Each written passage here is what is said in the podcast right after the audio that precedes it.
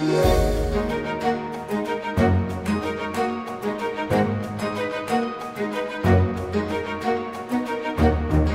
Olá, bem-vindos a mais um episódio do Expresso Imobiliário. Eu sou a Maribela Freitas e tenho comigo em estúdio Gonçalo Antunes, geógrafo, doutorado em Geografia e Planeamento Territorial, professor na Universidade Nova e curador científico da exposição Políticas de Habitação em Lisboa, da Monarquia à Democracia. Exposição essa que vai estar patente até 30 de abril no Museu de Lisboa e integra até julho um ciclo de cinema e de conversas com especialistas sobre estas matérias. Seja muito bem-vindo, Gonçalo. Muito obrigado. Hoje vamos falar de políticas de habitação. Vamos olhar para trás, perceber o que já foi feito neste domínio na cidade de Lisboa e no país.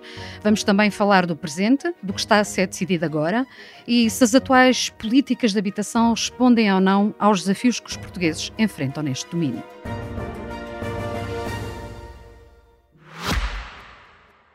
Este podcast é patrocinado pela APPI Associação Portuguesa de Promotores e Investidores Imobiliários e pela Vitória Seguros, um podcast de especialistas, feito por especialistas e fundamental para todos os que se interessam pelo setor imobiliário.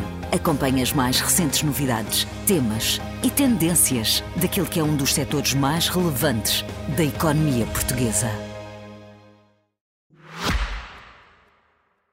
Gonçalo, as políticas de habitação executadas em Portugal nos últimos 200 anos é um assunto que já estuda há algum tempo. O que é que aprendeu com o que é que já foi feito? Aprende-se muito, não é? Aprende-se desde logo que o problema da habitação subsiste e subsiste ao longo do tempo, com diferentes uh, formas de, de, se apresentar, mas é realmente um, uma questão que afeta gerações de forma contínua. É óbvio que os problemas que nós temos hoje são diferentes daqueles problemas que existiam nos anos 90, tal como os dos anos 90 são certamente diferentes dos anos 70 e dos anos 50, mas efetivamente há uma. E no século XIX, porque não? Chegarmos lá, ou é verdade, é antes, sim, é? sim. É verdade? Esses deviam ser bem piores, porque as condições de habitação deviam ser bem piores do que as que temos hoje, certo? Eram a todos os níveis, era de uma forma multidimensional a todos os níveis, eram condições habitacionais bem piores. E portanto é, um, é uma questão que subsiste ao longo do tempo e para, para, para, para a qual a administração pública tem vindo a tentar eh, encontrar algumas soluções, umas mais felizes, outras menos felizes, uh, ao longo de todo este período, em Portugal desde 1918, mas em concreto com diferentes uh, políticas de habitação e diferentes modelos de políticas de habitação para tentar uh, minimizar uh, ou, ou, tentar melhorar o acesso à habitação. Quer dizer que a monarquia não estava muito preocupada com estas questões, porque falou em 1918, 1918 já estamos na Primeira República. Sim. Uh, quer dizer que a monarquia de todo não queria saber como é que as pessoas viviam ou se tinham condições de habitabilidade? Não sei se não queriam necessariamente saber durante a monarquia constitucional, porque, na verdade, foram discutidos sete projetos de lei na Câmara dos Deputados sobre políticas de habitação que nós hoje poderíamos denominar de políticas de habitação social. Portanto, teorizaram muito sobre a questão e, na verdade, são projetos de lei muito ricos, porque esses projetos de lei começavam desde logo com preâmbulos bastante extensos, que eram quase autênticas teses. Romances, para assim dizer. É, eram quase. E, e, e, são muito interessantes esses preâmbulos, com preâmbulos que já não se fazem hoje, porque também descreviam as condições habitacionais da, da população, sobretudo de uma, uma forma lisboa-cêntrica, há que o dizer, muito caracterizadora daquilo que se passava em Alfama e Moraria, mas efetivamente são descrições muito impressionistas das condições de vida da, da, da, da população, dessa população, dos bairros populares, do casco antigo da cidade.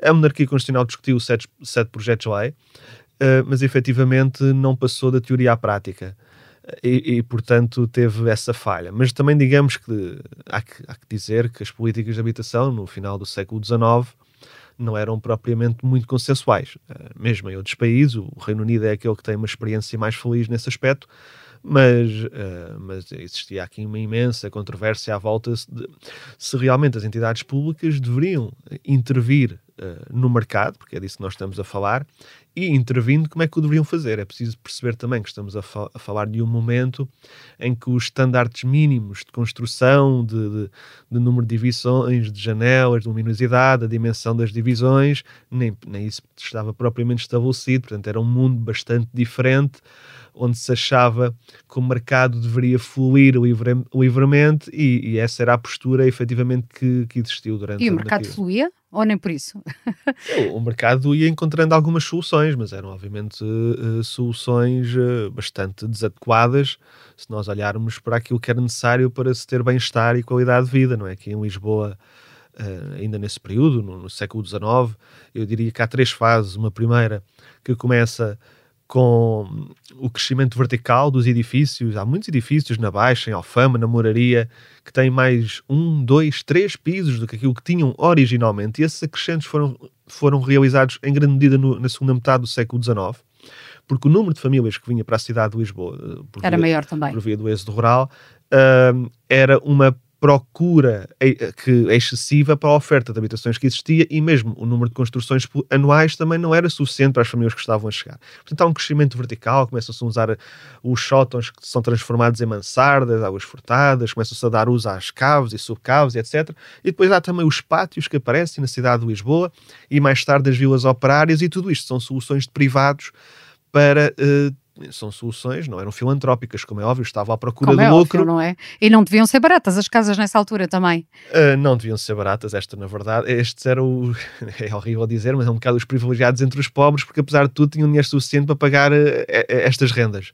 Um, e, e eram, era, é, ou seja, foi, foi no fundo a sociedade que foi encontrando soluções para este problema que atingia uh, a cidade e as famílias que aqui habitavam durante a segunda metade do século XIX, porque a administração pública teve realmente uma atitude muito abstencionista de deixando o mercado resolver o, o assunto à sua, enfim, uh, com a mão invisível do, Adam Smith. É? E quando é que, quando é que a administração uh, começa a preocupar-se ou começa a olhar para a habitação com, outra, com outro olhar e a tentar criar medidas que resolvam os problemas que existiam na altura?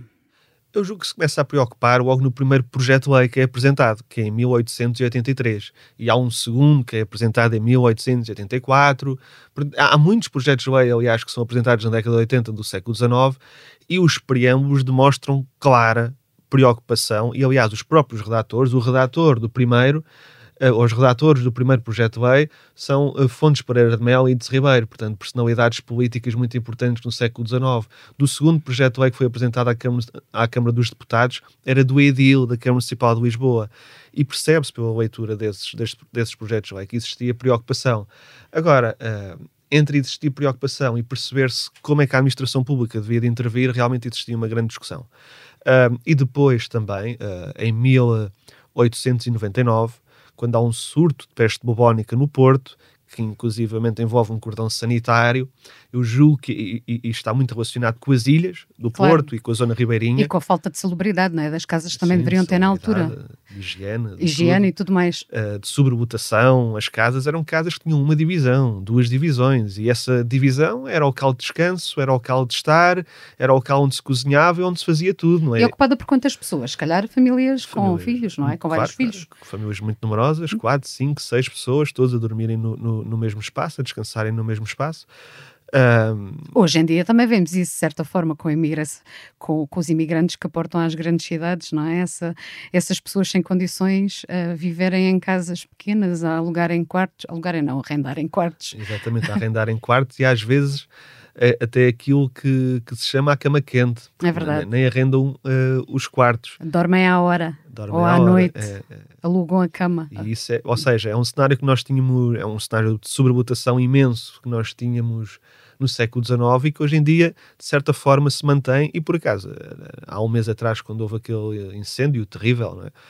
Uh, na, na, na, zona da Moraria, é, estamos a falar mais ou menos nos mesmos locais onde esta situação uh, se localizava, digamos assim, ainda no final do século, no final do século XIX. Mas isto é, eu, eu ainda há uns dias atrás estava a reler um, um, um livrinho do Francisco do Amaral sobre também Lisboa e, e, as condições habitacionais, e ele falava precisamente na década de 50 e na década de 60 de como era comum as, as famílias viverem em partes de casa. Estima-se que mais de 30% das famílias de Lisboa vivessem em partes de casa. O que é que era isso, partes de casa? Explique lá partes de casa era, era, era viver num quarto, ou okay. seja, a, a, a, casa tinha um apartamento tinha dois quartos e viviam ali duas famílias, partilhavam a cozinha, partilhavam a casa de banho, e se tivesse três quartos era a mesma coisa, mas por três famílias. Isso era viver em partes de casa. Uh, e, e, esse livrinho do Francisco que é do Amaral que eu estava a referir-me já falava precisamente sobre votação, às vezes de 10 pessoas a viverem na mesma casa, dizia ele num livrinho de 1969, Lisboa em Transformação. Eh, se não me engano, agora assim de memória. Eh, e, portanto, é, isto é uma realidade que realmente. É, tempos a tempos surge novamente, é isso? Que vai, que vai reemergindo, é, é verdade. Um... No espaço e no tempo. Mas depois, no século XX, que medidas é que vamos tendo? Com a Primeira República, de forma sucinta também, para quem ainda quiser ir ver a exposição até dia 30 de Abril, uh, suscitar aqui alguma curiosidade do que, é que, do que é que também pode aprender, não é? Porque aprendemos aqui um bocadinho olhando para trás, como é que vamos caminhar em frente, não é? Há uma atitude claramente abstencionista até à Primeira República, depois na Primeira República, em 1918, nós temos a primeira política de habitação em Portugal, uh, que também dizer que a da Primeira República é estar, na verdade, a ser um bocado simpático para a Primeira República, porque a política foi promulgada durante o interregno sidonista, portanto, Sidónio Pais, o presidente rei, e portanto uh, não foi não foi no período mais nobre da, da Primeira República. E a política teve essa, esse programa essa política que normalmente é denominada de casas económicas sidonistas não teve resulta não teve impactos nem sociais nem urbanos uh, na verdade uh, pelo país era uma, era, era uma medida era aquilo que nós costumamos chamar de promoção indireta o que dava preferência à promoção indireta isto é muito simples é o Estado dá benefícios a privados ou a cooperativas para construírem com esses benefícios constroem de forma menos onerosa e construindo de forma menos onerosa, acabam por depois poder arrendar por valores que estavam tabelados a, a valores abaixo do mercado. Era esta a ideia. E, e, e nesse, nesse, nessa política de 1918, eh, as, as entidades públicas apenas poderiam construir, ou seja, a promoção direta em circunstâncias especiais. Ora bem, o que nós sabemos é que os impactos dessa medida foram, uh, foram residuais, foram muito incipientes, os privados não se interessaram nada, uh, o, o, público, as entidades públicas construíram pelo menos três bairros, um em Lisboa, outro no Porto, outro uh, em Viana do Castelo, se não me engano, o, o bairro construído em Lisboa, em Lisboa da Boa Hora, uh, foi iniciado em 1919 e foi terminado em 1934. Obras de Santa Engrácia, portanto, não é? E, e, portanto, foi uma medida que realmente não conseguiu atrair uh, os investidores privados. E logo em 1919 aparece uma segunda política, aí já na revanche da Primeira República, porque o Sidónio Pais tinha sido assassinado, a Primeira República volta, o Ministério do Trabalho volta e cria-se uma política que era os bairros sociais do Ministério do Trabalho. Bastante diferente da anterior, que continuava em vigor, mas bastante, bastante diferente da anterior, porque aí era promoção pública. Era o Ministério do Trabalho a construir, ficava com uh, as habitações, portanto, habitação pública, Sim. e uh, depois distribuía pela população população operária, porque isto eram bairros operários que a ser construídos por todo o país, sobretudo em Lisboa, mas também um, um no Porto e outro na Covilhã. Também não resultou, em Lisboa resultou no, no bairro do Arco do Cego, que também foi iniciado em 1919 e já foi terminado em 1935. já, já no Estado Novo, não é? Já no, sim, sempre já no Estado Novo, porque o Estado Novo incluiu a finalização destes dois bairros Nas política, suas políticas de habitação também. Na, na, primeira política de habitação que tiveram, que é, que é muito icónica para o Estado Novo. E, portanto, a Primeira República teve, foi, foi no, no, do ponto de vista das políticas de habitação, uh, as políticas de habitação fracassaram. Não, é? não há outra forma de dizer fracassaram, falharam, eu diria até que traumatizaram, porque temos políticas de habitação que falham. Temos uma para, para atrair os investidores privados que falha. Eles não, não estão interessados. Temos outra para a própria administração pública construir, poder central até, Ministério do Trabalho, e que falha. Depois, na Primeira República, há uma outra política em 1928, muito parecida com a do Sidónio Pais, promoção indireta também, também falha. Falha, falha menos porque tem, mais, tem, há um impacto maior, mas muito, muito, muito residual, que não transforma em absolutamente nada eh, a cidade ou as cidades. Uh, e, portanto, além do fracasso, há também um trauma, que é que vão somando políticas de habitação que não, não conseguem ter resultados. Mas isso é, é, transversal nestes últimos 200 anos. Portanto, o estudo tem feito, fomos somando políticas de habitação que não tiveram resultados? Eh, não necessariamente, porque depois o Estado Novo, quando começa, aí começamos a ter políticas de habitação, podemos discutir muito os métodos, podemos discutir muito para quem é que era, e podemos e devemos, aliás, faz, fazer essa discussão, e já está mais do que feito. Então vamos lá diretamente ao Estado Novo. Quer Pronto. dizer que é aí que nós começamos mesmo a, a, ver alguma luz ao fundo do túnel, ou seja, alguma resolução, ou uma tentativa de resolução, ou de políticas de habitação que sejam realmente concretizadas? Sim, aí começamos a ter um conjunto de políticas de habitação continuadas, uh, e que tem consequências quantitativas, onde há a construção de milhares e milhares de, de, de alguns milhares de habitações. Ao menos aí sabe-se o número, não é? Não é como agora. Sim, sim. sim. Uh, o Estado Novo começa logo em 1933, portanto é o ano do Estado Novo, com uma política muito importante uh, de, de, habitação, que é a política de casas económicas do Estado Novo, que é uma política muito icónica para o Estado Novo. Era uma política de construção de moradias nas áreas de expansão das cidades, não é, só Lisboa, portanto. Não só Lisboa, mas Lisboa. Apesar, podemos dizer aqui que apesar desta exposição estar mais centrada em Lisboa, ela também vai fazendo algumas, algumas uh, ressalvas daquilo que aconteceu noutras cidades e é também um exemplo depois do que foi replicado no resto do país, certo? Sim, não querendo o próprio ser muito Lisboa-cêntrico, a verdade é que grande parte destas eh, das políticas de habitação que existem em Portugal são elas mesmo Lisboa-cêntricas, ou seja, vão responder a problemas que existem em Lisboa em concreto, e por exemplo, esta política de casas económicas do Estado Novo, mais de 50% das casas construídas foram em Lisboa. Fazendo aqui um paralelismo com a atualidade, as políticas de habitação que têm sido apresentadas este ano pelo governo também são Lisboa-cêntricas? Não, não, sei se são Lisboa-cêntricas. Agora, sei é que uh, Lisboa, já não município, mas área metropolitana, é aquela que ainda hoje tem mais problemas. Veja-se, em 2018, o IRU fez um levantamento de carências habitacionais onde foram identificadas 26 mil famílias em todo o país com carências habitacionais e necessitar de forma urgente uma nova habitação. Mais de metade dessas famílias estão na área metropolitana de Lisboa.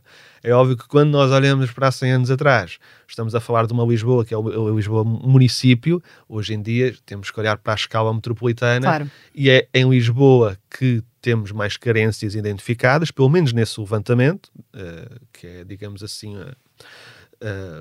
a análise eh, nacional eh, mais recente, embora agora estejam a ser realizadas várias estratégias locais, depois há, de, há que fazer essa análise, esse somatório, etc.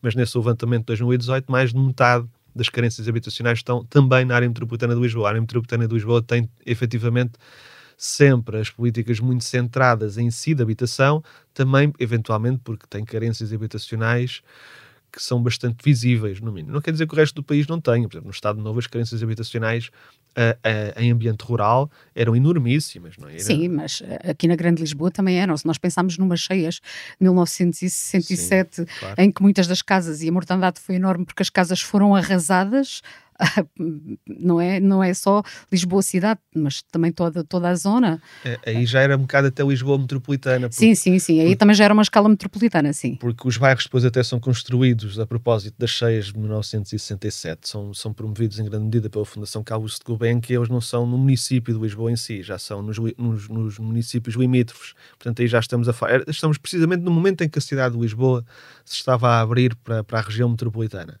No início do Estado Novo eh, existia aquela política de casas económicas, que era, de, era muito vernácula, era tradicionalista, era conservadora, apelava à própria família, àqueles conceitos de família que vinham da Constituição do, do Estado Novo, uh, de baixa densidade, fazer bairros de moradias morfologicamente muito bem fechados. Os bairros que ainda temos hoje em dia na cidade de Lisboa, Encarnação, Caselas, Madre de Deus, Alto da Ajuda. Uh, Mas essas construções não deixaram uma marca na cidade, que ainda hoje é visível? Deixaram uma marca, construíram cidade, construíram a paisagem da cidade, agora construíram uma cidade que logo na década de 40 e na década de 50, apesar da censura e, e, tudo mais, era muito criticada pelos arquitetos que estavam a aparecer, porque era uma cidade monofuncionalista.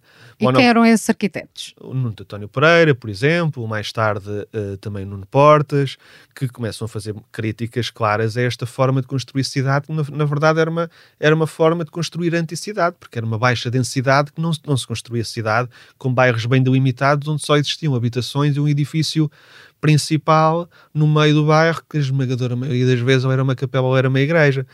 Em, nesta política de casas económicas do Estado Novo, as casas eram só para o funcionalismo público inicialmente, portanto eram também monoclassistas. Era uma política que construiu muito, mas lá está. Grande parte das políticas do Estado Novo, também para não nos, não nos enganarmos, eles, eles fizeram muitas políticas, tiveram muitas políticas e construíram. Não construíram tanto também como queriam construir, no, no, sei lá, nos planos de fomento, já muito mais tarde, na década de 60, tinham a intenção de construir 85 mil habitações por todo o país, coisas assim, que hoje, mesmo, hoje, mesmo hoje em um dia, para as 26 mil do PRR é o que é. Quanto mais 85 eles, mil, não é? Eles, eles falavam em 85 mil. Também nunca chegavam, nem, nem de perto nem de longe, aos objetivos, mas os destinatários eram sempre, era sempre funcionalismo público, Uh, as caixas profissionais, as entidades corporativas, digamos assim, e nunca saía muito daquele registro uh, nunca saía mesmo muito daquele registro. Era, no fundo, para legitimar o próprio regime e para criar uma camada de apoio ao próprio regime. Fosse voluntária, não fosse voluntária, as pessoas ficavam em independência, digamos assim. Ficavam presas, forma. de certa forma. Sim, na, na, nas casas económicas do Estado Novo, que é de 1933. Essa é claramente legitimadora, porque era tudo, as casas eram promovidas pela administração central, uh, era para funcionários públicos e as famílias ficavam dependentes de duas formas ficavam dependentes no trabalho e ficavam dependentes na casa. E tinham, e depois, até no próprio diploma, fala que, que, que, que os moradores têm que manter a boa moral e os bons costumes. isso, é, isso é um pormenor muito engraçado, realmente, que havia essa, essa preocupação. E essas casas, as pessoas compravam-nas mais tarde, arrendavam primeiro e depois compravam, como é que funcionava? Inicialmente o Estado Novo tem uma, eh, uma apologia que é muito, muito própria das ditaduras, mas não só, que era do acesso à, à propriedade e do acesso à casa própria e o António Salazar, inclusivamente, nos não muitos escritos que tem sobre habitação, eh, ali na década de 30 e na década de 40, ele também diz que é muito apologista da casa própria, da vivenda, com quintal à volta, e que não queriam construir os grandes falancestérios coletivos da Europa Central. Uh, e não? essa era a postura na década de 30, que era, era nas casas económicas em particular, uh, acediam à propriedade, passado 20, 25 anos, a partir do regime de propriedade resolúvel.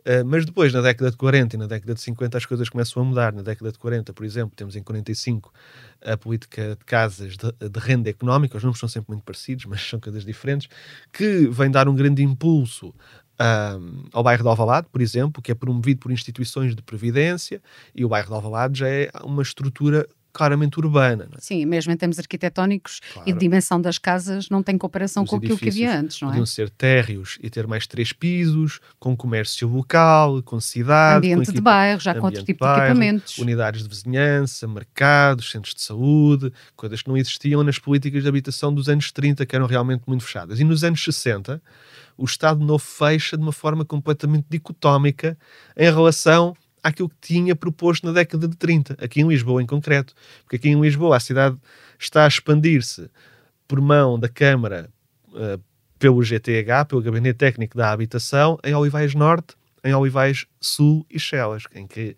Olivais Norte e Olivais Sul, mais em particular, já estão influenciadíssimos, inspiradíssimos na carta de Atenas, no modernismo, e portanto começam com uma linguagem muito vernácula, muito tradicionalista, muito da família, do acesso à casa própria, de, de trazer a, a, ruralidade à própria cidade. Era isso que se prendia na década de 30 e acabam no, no modernismo da Carta Sim, de Atenas. Mas, mas temos edifícios, por exemplo, falou do Nuno Teodónio Pereira e ele teve um edifício que foi Prémio Valmor nos anos 60, julgo que em 67 ou 69, exatamente de uma torre construída no, nos, Olivais, nos Olivais, que ainda hoje é emblemático, não é? Das obras dele emblemáticas. E que nós temos na exposição, aliás, uma fotografia bem grande desse, desse edifício do, do, do arquiteto Nuno Teodónio Pereira, que foi Prémio Valmor. Sim. É, e ele também discutiu, aliás, foi uma preocupação durante a carreira dele, durante muito tempo também, foi as questões da habitação social, não é? Claro como sim. construir, o que construir e como construir. Mas só acelerando aqui um bocadinho, vamos já mais para a atualidade. Esta Sim. exposição também surge um bocadinho para comemorar os 30 anos do PER, que foi o plano de erradicação de barracas. Foi assim como vocês advogam na, na exposição, uh, o pela quantidade de casas que também foram criadas, foi a política mais importante até hoje feita dentro das políticas de habitação? Não, é, o, é assim, também para esclarecer, a exposição não nasce na, não na, nasce, nem à boleia nem no chapéu das comemorações mas, mas, dos 30 sim, anos do PER. Mas, mas, este ano ele inevitavelmente faz sim, 30 anos, não é? É também 93. Posso, também posso explicar isso em 30 segundos. A exposição está a ser organizada desde 2018 final de 2018 e nós estamos em 2023. E desde há um ano para cá, uh, porque eu precisava de alguma informação do Departamento de Habitação para fechar a última parte da exposição dos anos 90, precisamente sobre o PER, uh, na altura fui informado por quem de direito que uh, a Câmara Municipal de Lisboa estava a pensar fazer umas comemorações dos 30 anos do PER e, e depois foi proposto que se reunissem sinergias, que a exposição também ficasse abarcada nessas comemorações, mas a exposição, na verdade, é até uma organização de base que vem do Arquivo Municipal de Lisboa e na qual agora também a variação da habitação participa, mas uh, uma, uma forma mais recente e estamos agora todos muito felizes com estas sinergias que se reuniram absolutamente fantásticas. E não podia ser mais a propósito, também numa altura em que estamos a discutir políticas de habitação para a atualidade, não, e, não é? E na verdade a exposição já era para ter sido organizada eh, e já era para ter sido aberta ao público e não foi por causa da pandemia. Pois uh, é. E foi, e foi prorrogada no tempo, adiada, e foi, foi ótimo, porque agora o PER faz 30 anos. Uh, e, e, nós temos esta exposição, é uma coincidência temporal engraçada.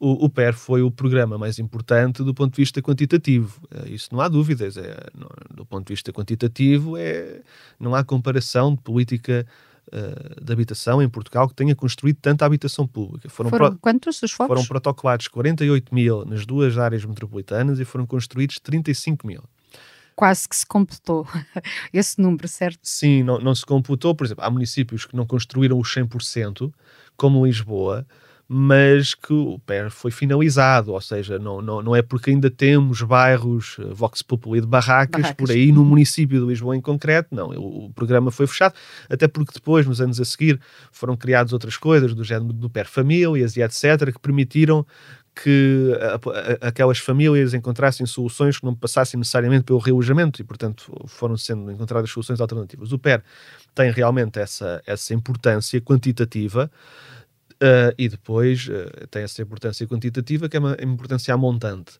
Depois, a jusante, temos a implementação e a implementação, uh, por vezes, foi boa, outras vezes foi menos boa. E no menos boa temos, inclusivamente, exemplos, e nem, nem sequer estou a falar necessariamente de Lisboa, município, mas temos exemplos claramente daquilo que não se devia ter feito. Como por exemplo? A Quinta da Fonte, em Louros, é um exemplo que me aparece logo assim de caras, né? Mas há outros de bairros que estão segregados eh, do ponto de vista territorial. A Quinta da Fonte está construída no meio do nada. Não há tecido urbano consolidado até à, até, à, até à Quinta da Fonte, propriamente dita. Tem duas estradas de acesso. Isto não é forma de fazer cidade, nem é forma de fazer um bairro. É uma forma de excluir aquela população, logo à partida. Uh, e, e, portanto, são exemplos daquilo que não devia ter sido feito. Uh, há também alguns locais onde existiu uma excessiva concentração de habitação pública. Há que o dizer que poderia uh, não ter acontecido e muitas outras situações que ainda hoje são, são problemáticas. Uh, já para não falar, uh, temos vários problemas, desde logo na implementação, no desenho, etc. E depois temos outros problemas que foram os problemas de, das últimas duas décadas, que é o problema da manutenção, da conservação, da ausência das entidades públicas. Há edifícios construídos há 20 anos que nunca devem ter tido uma pintura de fachada. É? Quanto mais arranjos interiores, não é? Um elevador avaria-se e fica meses e meses e meses avariado. Uh, porque estas coisas são sempre muito burocráticas uh, e, e têm uma dimensão avassaladora. Imagine-se, a Câmara Municipal de Lisboa tem 26 mil habitações para gerir. E isto é, nós pensarmos é muito complicado, porque as pessoas têm todos problemas eh, e queixam-se, têm um problema na janela, de umidade, na cozinha, não quer, não sei o quê. Se for um senhorio que tem meia dúzia de, de apartamentos, se calhar vai resolvendo. Se for uma entidade pública que tem 26 mil, se calhar as coisas. Nós sabemos, o Iru, por exemplo, que não tem a ver com o PER, mas o Iru uh, que também é um grande proprietário, os piores bairros de habitação pública são do Iru, não é? E basta passarmos, a, passearmos em alguns, irmos visitar alguns para vermos que não têm manutenção, que, que o, o, realmente o Estado não é um, um senhorio muito exemplar nesse aspecto. pois, então também não pode reivindicar os outros senhorios que tomem medidas, não? Uh, poderia olhar primeiro para aquilo que tem, conservar aquilo que tem, manter aquilo que tem uh, dar uso àquilo que tem antes de se calhar eh, chegar, chegar aos outros, é verdade. Nós estamos aqui a falar dos últimos 200 anos, não é? E só falamos de problemas. Houve alguma coisa boa nestes 200 anos? Um exemplo muito rápido? Houve várias coisas boas. O próprio, Só quero uma, já me contento com o, uma. O próprio PER teve muitas coisas boas, não é? O próprio PER teve coisas Sim. boas. As pessoas viviam em bairros de barraca. É? E a entrada de Lisboa eu, era, era um espetáculo medonho, não é? Habitações abarracadas, não tinham as mínimas condições. Não? É? Na década de 70, sabe-se que ainda existiam surtos de cólera Por acaso ainda ontem estava... A, aqui na cidade? Sim, sim, ainda ontem por acaso estava a ler isso, num surto de cólera, precisamente em 1974, que tinha onde morreram 41 pessoas, pelo menos. E, portanto, quer dizer, eram eh, as casas completamente sobrelotadas, mais de uma família a viver na mesma casa, casas abarracadas, com, construídas com materiais módicos, em autoconstrução, sem eletricidade, quando existia eletricidade era por ligações informais, sem saneamento básico, os esgotos corriam a céu aberto pelo bairro afora, sem água potável, era um fontanário que servia centenas de habitações, iam buscar água, eh, levavam água, no... esta, isto, era, isto era a realidade construídos grande, em grande parte estes bairros em locais de enormíssimo declive e, portanto, quer dizer, o, o PER, o PER até né, depois eh, já disse aqui, eh, teve alguns impactos que não foram de todo muito, os, os, mais espetaculares, mas vem resolver uma situação já muito tardiamente. É? O, o PER devia ter aparecido 20 anos antes. O PER aparece 20 anos depois, nós de 1974, 19 anos. Estava a falar aí na década de 70 e a seguir ao 25 de Abril, fora de Lisboa, ainda havia muitas aldeias perto de, de grandes núcleos urbanos, até sedes, sedes, sedes concelhias, que também não tinham água, saneamento, uhum. uh, não tinham estradas alcatroadas nós, nós falamos como se isto estivesse assim ainda há muito tempo, mas não foi assim há tanto. Não, não é? foi assim há tanto. E, e, voltando um bocadinho lá atrás, em meados do século XX, existem uh, três estudos dos inquéritos à habitação rural que nos falam sobre, e falam de uma forma muitíssimo detalhada. São, são livrinhos muito curiosos de ler, que foram censurados até pelo claro. próprio Estado Novo, eram três volumes, do Norte, do Centro e do que é que Sul. estava à espera? Claro que teriam que ser censurados. Uh, e que falavam sobre as condições de vida em ambiente rural, e eram coisas dramáticas. É? Se nós nos lembramos uh, do, do Retalhos da Vida do Médico, do Fernando Namora, eu era miúda quando a série deu na televisão e, e já, nos, já víamos aquelas habitações muito escuras, todas as pessoas muito pobres, muito doentes, portanto era, era uma realidade na, na, na altura. Era é? uma realidade. Outra coisa boa que apareceu, embora efêmera, foi o, o sal, em é 1974. Verdade. A seguir a 74. Que não deixou uma grande herança quantitativa, também não poderia... Mas foi revolucionário, não foi? foi? Foi revolucionário, foi de certeza absoluta, né? foi totalmente revolucionário e, e completamente de entrada em ruptura com as políticas de habitação do, do Estado Novo, da ditadura e até uma grande bufada de ar fresco relativamente às políticas de habitação que existiam no resto da Europa, que eram todas muito, muito top-down, digamos assim, uhum. da administração pública decide o que é que se faz, como é que se faz, distribui as habitações e está feito. Uh, o, o, Sal não era assim, o Sal tinha, não, para aqui a perder muito tempo, mas o Sal tinha uma ideia de participação da própria população, eram brigadas multidisciplinares que iam fazer plenários com a população, discutir que tipo de bairro é que queriam, que habitações é que queriam, se queriam edifícios coletivos, se queriam vivendas, média densidade, baixa densidade, onde é que queriam, que casas é que queriam a própria planta, isto tudo era discutido e depois estas, uma coisa que também na, na, nesta exposição e nos ciclos que nós temos feito e às vezes nas pessoas que aparecem, é que nós às vezes achamos que a democracia, esta democracia mais direta, que era uma democracia claramente mais direta, é sempre espetacular, mas isto às vezes era muito tenso, era mesmo muito, muito, muito, muito tenso. Uh, mas realmente, porque estas pessoas não tinham voz, é? estas eram as pessoas que viviam nos bairros do Barraco, não tinham voz, não tinham voz no Estado Novo, ainda hoje em dia têm têm uma voz a muito custo e na altura não tinham de todo voz. E o Sal vem-lhes dar voz, o Sal quer ouvir o que, é, o, o, o que é que querem para o seu futuro no que respeita às condições habitacionais. E há bairros absolutamente fantásticos construídos por Portugal afora, alguns são muito icónicos também, não Como é? por exemplo? Uh, os da Bolsa e etc., os do Sotomora, os do Cisa, e há outros que são icónicos até do ponto de vista cultural, da Meia Praia, em Lagos, não é? Em Lisboa, uh, os, os, o que foi construído também, tem, também é bom, Uh, uh, mas não, não, não tem o, os, no, os, grandes nomes da arquitetura portuguesa, os maiores, não é? são obviamente excelentes arquitetos também, certamente, mas os maiores, o Sotomor e o Cisa. Mas, mas em Lisboa, por acaso, o Salto teve uma característica diferente do resto do país: é que uh, faziam-se estes plenários, queria-se ouvir a população o que é que ela queria para a sua habitação no futuro. Uh, e, e, no Porto, no, mesmo aqui, por exemplo, ao lado em Oleiras, ao lado, em Oleiras, por exemplo, uh, preferiam vivendas e a baixa densidade. Em Lisboa, no município, uh, não, queriam ir viver para edifícios coletivos multifamiliares, porque realmente olhavam à volta e, e, a cidade dos doutores, dos engenheiros, vivia toda a gente em apartamentos nesses edifícios. Então aquilo que queriam para si, a sua ideia de mobilidade, de ascensão social, também passava por ir para aquele tipo de edificado. E o Sal em Lisboa uh, é muito baseado na construção de edifícios multifamiliares, enquanto que no resto do país uh, passa sempre a opção por vivendas, porque era essa a exigência da própria população. Portanto, em Lisboa, que é um centro urbano, uh, enfim, mais denso, digamos assim, acaba por ter também essa, essa pequena diferença no sal. O sal é, por exemplo, algo bom do ponto de vista qualitativo também, que nós tivemos nas nossas políticas de habitação, algo muito bom e que ainda hoje é recordado como uma metodologia uh, a tentar replicar, embora a conjuntura já tenha mudado muito. O Sal era muito, apelava muito à democracia direta. O país, entre 74 e 76, acabou por rumar para uma democracia representativa e a partir daí o Sal perdeu, perdeu força, desapareceu mesmo até. Uh, e, e, mas, mas apesar de tudo, ainda hoje é recordado Uh, com, com muita saudade por alguns arquitetos em particular e os arquitetos sociólogos também. Gonçalo, nós temos estado aqui a fazer este percurso pela história um bocadinho para a frente, para trás, fazendo algumas relações com o dia de hoje. Mas só para terminarmos, nos dias de hoje, quais é que acha que são os desafios habitacionais que nós enfrentamos?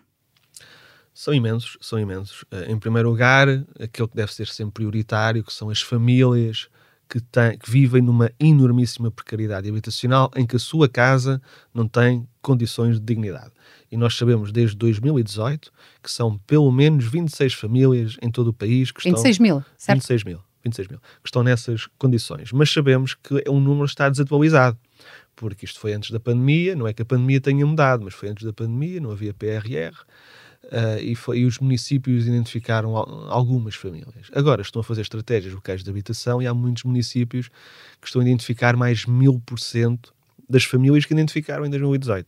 Então isso quer dizer que provavelmente duplicamos esse número? Uh, quer dizer que se calhar triplicamos esse número. Há estimativas que no final das estratégias locais de habitação vamos ter alguma coisa entre 60 e 80 mil famílias identificadas como a necessitar de, de, uma nova habitação. Às vezes pode não ser uma nova habitação, pode ser a reabilitação urgente da habitação onde, onde, onde residem. E essa é, é, sempre a prioridade das prioridades. E depois temos outros problemas, o problema no acesso à habitação por parte da classe média, que tem-se vindo a instalar uh, de uma forma grave em Portugal desde 2015, que o valor do metro quadrado tem vindo a subir de uma forma explosiva em, em determinados locais mais pressionados do país. O valor do metro quadrado duplicou em 5 anos, entre 2015 e 2020, e se, se o preço do metro quadrado duplica, o valor da habitação também vai duplicar. Não é? E os ordenados não duplicaram. E esse é que é o grande problema, né? que os rendimentos foram subindo de uma forma mais lenta, não duplicaram e, portanto, já existia um desfazamento, na verdade. Já existia, se calhar, um desfazamento entre os valores praticados nas habitações, no imobiliário e nos rendimentos, e esse desfazamento agora é enormíssimo, extremamente visível e acaba por prejudicar, sobretudo, uh, não só, eu, eu, eu, aliás, sou muito apologista, que prejudica todos. Hoje em dia é um problema estrutural para toda a gente. Jovens, população em idade ativa, reformados, é absolutamente estrutural. Mas efetivamente, para os mais jovens, que têm rendimentos mais baixos, eventualmente trabalhos e contratos mais precários, estão em início de carreira, esses são ainda mais afetados e isso depois percebe-se também naqueles indicadores que vão saindo da União Europeia, da OCDE. Na OCDE nós somos o país onde os jovens saem mais tarde de casa, saem tão tarde que às tantas já não são jovens quando saem, não? já têm 30 e, e, alguns anos. E isto é um problema enormíssimo né, que nós, nós temos hoje em dia no acesso à habitação. E depois há, há, tantos outros problemas, de coisas às vezes que nós nem pensamos assim tanto. Uh, os problemas da reabilitação ainda que temos no centro das cidades, apesar da grande transformação que existiu uh, por via de vários fatores. Uh, Mas que sim, que nos últimos anos tem-se olhado mais para a reabilitação, é verdade. E, e, há outras coisas como eficiência energética, né? é um problema também transversal. Todos os, todos os, invernos falamos desse assunto, não é verdade? Invernos e, e, verões. e, verões. É um problema transversal, porque a qualidade construtiva em Portugal é baixa, uh, de origem, não é? E, e que realmente há outros países, aliás, que até aproveitaram o PRR para permitir que a população fizesse transformações. Às vezes são pequenas, é, é a mudança de uma caixilharia de uma janela, ou da própria janela, ou, de, ou da cobertura do edifício, ou disto ou daquilo, que melhoram de uma forma muito significativa essa eficiência energética, seja porque está muito calor no verão ou muito frio no inverno. Em Portugal isto é um problema realmente transversal e que uh, e, e, depois há, há, há tantos até, até há problemas tão simples como os próprios condomínios que não conseguem ter aqueles fundos de maneio para pintar o edifício de 10 em 10 ou de 15 em 15 anos, é porque as pessoas tentam pagar um mínimo de. Os nossos rendimentos são reduzidos, tentam pagar a cota mínima possível e depois, passado 15 anos, já está. O rosa já está preto, o branco já está cinzento, é preciso pintar, eh, entretanto há fissuras em todo lado, e não há fundo de maneio. E isto, ou seja, o problema da habitação é tão multidimensional. Se nós podemos ir das coisas maiores e mais prioritárias às coisas mais pequenas, mas que existem e afetam a qualidade de vida e o bem-estar da população. Quer dizer que teríamos que fazer outro podcast para explorar aqui como resolver estes desafios, certo? É um podcast inteiro só para falar sobre os problemas atuais, certamente. E mesmo um não sei se chegaria. Os problemas atuais são são enormíssimos, são muito grandes e é um grande desafio resolvê-los porque também deixámos chegar a esta situação. Uh, na, na, verdade, e depois há soluções que vão sendo uh, criadas uh, para ver se, se conseguimos ultrapassar algumas destas, algumas destas carências habitacionais que nós temos, algumas que são estruturais, que são décadas, né? são décadas e décadas. Séculos, um, talvez, também. É, de um, de um Estado abstencionista, a fazer uh, os mínimos olímpicos no que respeita a políticas de habitação. Costuma-se dizer, e com verdade, que as políticas de habitação são o parente pobre do Estado Social e realmente, se nós formos comparar o investimento que existiu na saúde, na educação, com aquilo que sai do orçamento da habitação todos os anos, não tem comparação possível. Mas a habitação é um direito, é um direito que está na nossa Constituição, que está no nosso artigo 65 da Constituição, Uh, mas mais do que um direito e essas teorizações todas, que são é, é absolutamente fundamental. Não é? Nós não vivemos sem uma habitação e vivemos mal se a habitação não tiver qualidade. Vivemos mal se a habitação não tiver uma dimensão suficiente para o agregado que lá vive. E por aí fora. E aliás, hoje em dia, e bem, nós já nem podemos olhar é, para a habitação, para essa análise microscópica. Nós temos é que olhar para o habitat onde a habita... já não é só a habitação, é, é, é, a habitação e é o local onde a habitação se insere a rua, o quarteirão, o bairro, se há espaço público de qualidade, se há mobiliário urbano de qualidade, se há espaços verdes, se há equipamentos coletivos de apoio à população, se há uma rede de transportes minimamente densa e tudo por aí fora. É? Porque hoje em dia já não podemos exigir apenas isso só habitação, temos que exigir muito mais e essa exigência passa também pelo tal habitat de qualidade uh, que, que, que, possa essencialmente dar qualidade de vida e bem-estar à, à nossa população, porque é absolutamente essencial para essa qualidade de vida e esse bem-estar. Obrigada, Gonçalo. Terminamos assim o episódio de hoje. Contou com a edição e sonoplastia de João Martins e João Ribeiro. Obrigado ao nosso convidado Gonçalo Antunes por esta conversa e obrigada a quem nos ouviu. Até para a semana. Muito obrigado.